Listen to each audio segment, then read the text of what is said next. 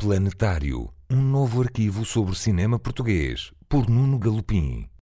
Há um novo arquivo digital sobre cinema e acaba de chegar à internet. Chama-se Memorial e está acessível em cinemaportuguesmemoriale.pt e tem como autor o crítico de cinema Jorge Leitão Ramos, que semanalmente podemos ler nas páginas do Expresso e que publicou também já vários livros sobre o cinema português.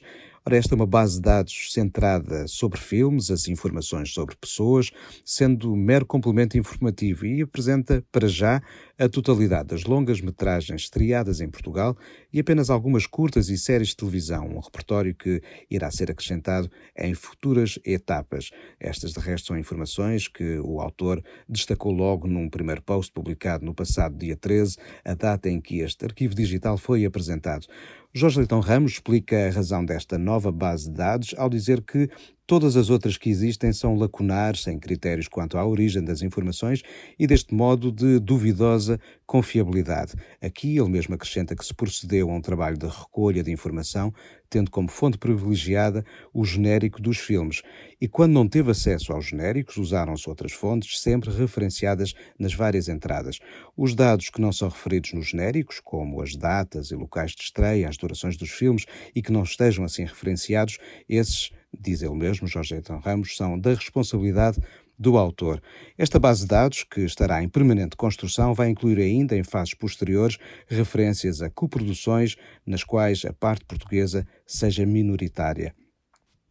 A entrada que mais recua no tempo e que podemos encontrar nesta base de dados refere-se aos Crimes de Diogo Alves, um filme de João Tavares que corresponde ao mais antigo filme de ficção portuguesa conservado.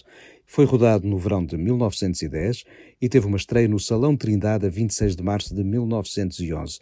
Esta entrada sobre o filme acrescenta ainda dados adicionais sobre a ficha técnica, assim como a sua metragem e duração, e ainda a sinopse, juntando depois uma informação sobre as fontes consultadas e também o local onde está depositada uma cópia, e neste caso, é a Cinemateca Portuguesa. Planetário, Doce, Dylan, Bowie e Aretha nos ecrãs, por Nuno Galopim.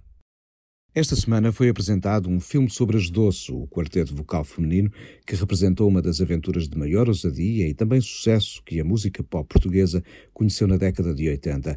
Ora, o filme vai ter como realizadora Patrícia Sequeira, que recentemente assinou-se nu e vai chegar aos ecrãs no verão. A história começa em 1979, com a formação do quarteto que envolveu a Fátima Padinha, a Laura Diogo, a Helena Coelho e a Teresa Miguel, e que nos deixou êxitos como o Amanhã de Manhã, o OKKO, Alibaba ou Bem Bom. Esta última, de resto, foi a canção vencedora do Festival da Canção em 1982 e depois levou as doce à Eurovisão. E agora, Bem Bom, vai dar título ao filme.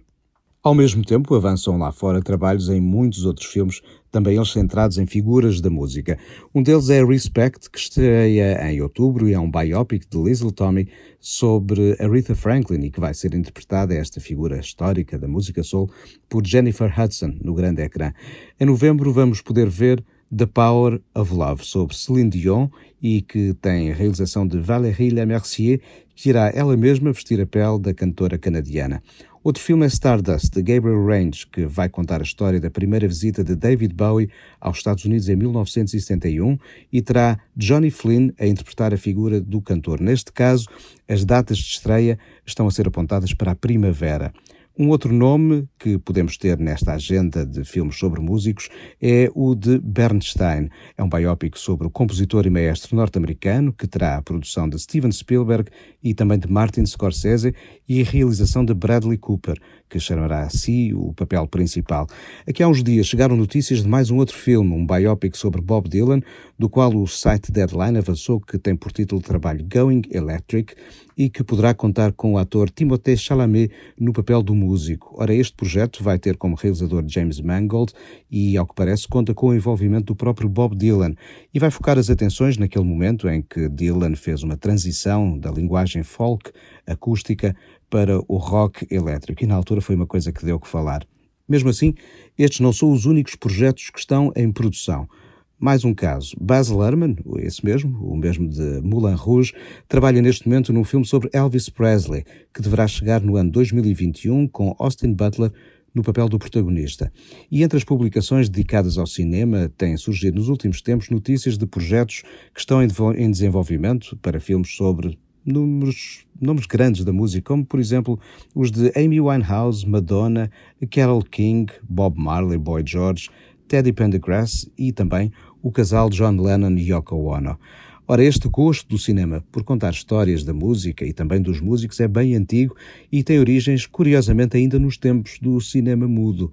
O pioneiro do cinema alemão, Karl Flörlich, de resto, assinou a Richard Wagner em 1913 e quatro anos antes, o francês Victorin Jacé tinha já apresentado uma curta-metragem de ficção sobre Ludwig van Beethoven.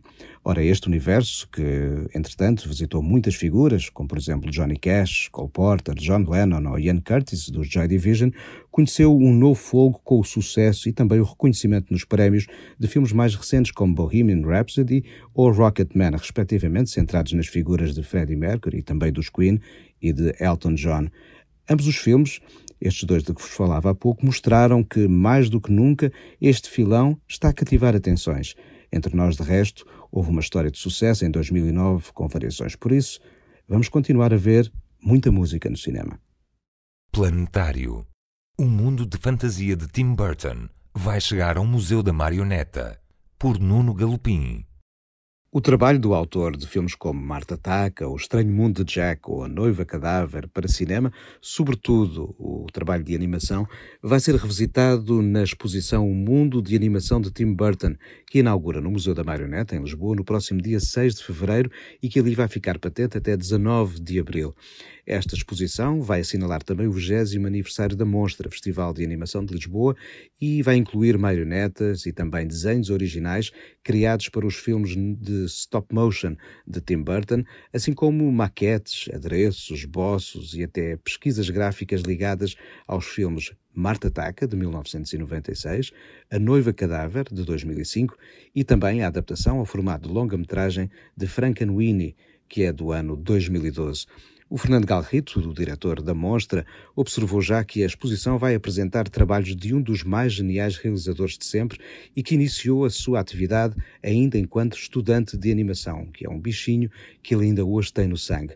O Fernando Galrito descreveu cada marionete de Tim Burton como uma obra de relojoaria, acrescentando que na exposição vai ser possível ver os mecanismos interiores das cabeças e dos corpos e perceber também que, por debaixo de cada imagem que vemos no ecrã, há uma estrutura de uma grande complexidade que permite aos animadores criar as mais complexas expressões e movimentos. O trabalho de Tim Burton não tem sido presença estranha no mundo dos museus e das exposições. Por exemplo, o MoMA, em Nova York, apresentou em 2009 uma exposição que depois passou, por exemplo, pela Cinemateca Francesa, em Paris, já no ano 2012. E, no ano passado, inaugurou uma outra exposição com obras suas no Neon Museum, em Las Vegas.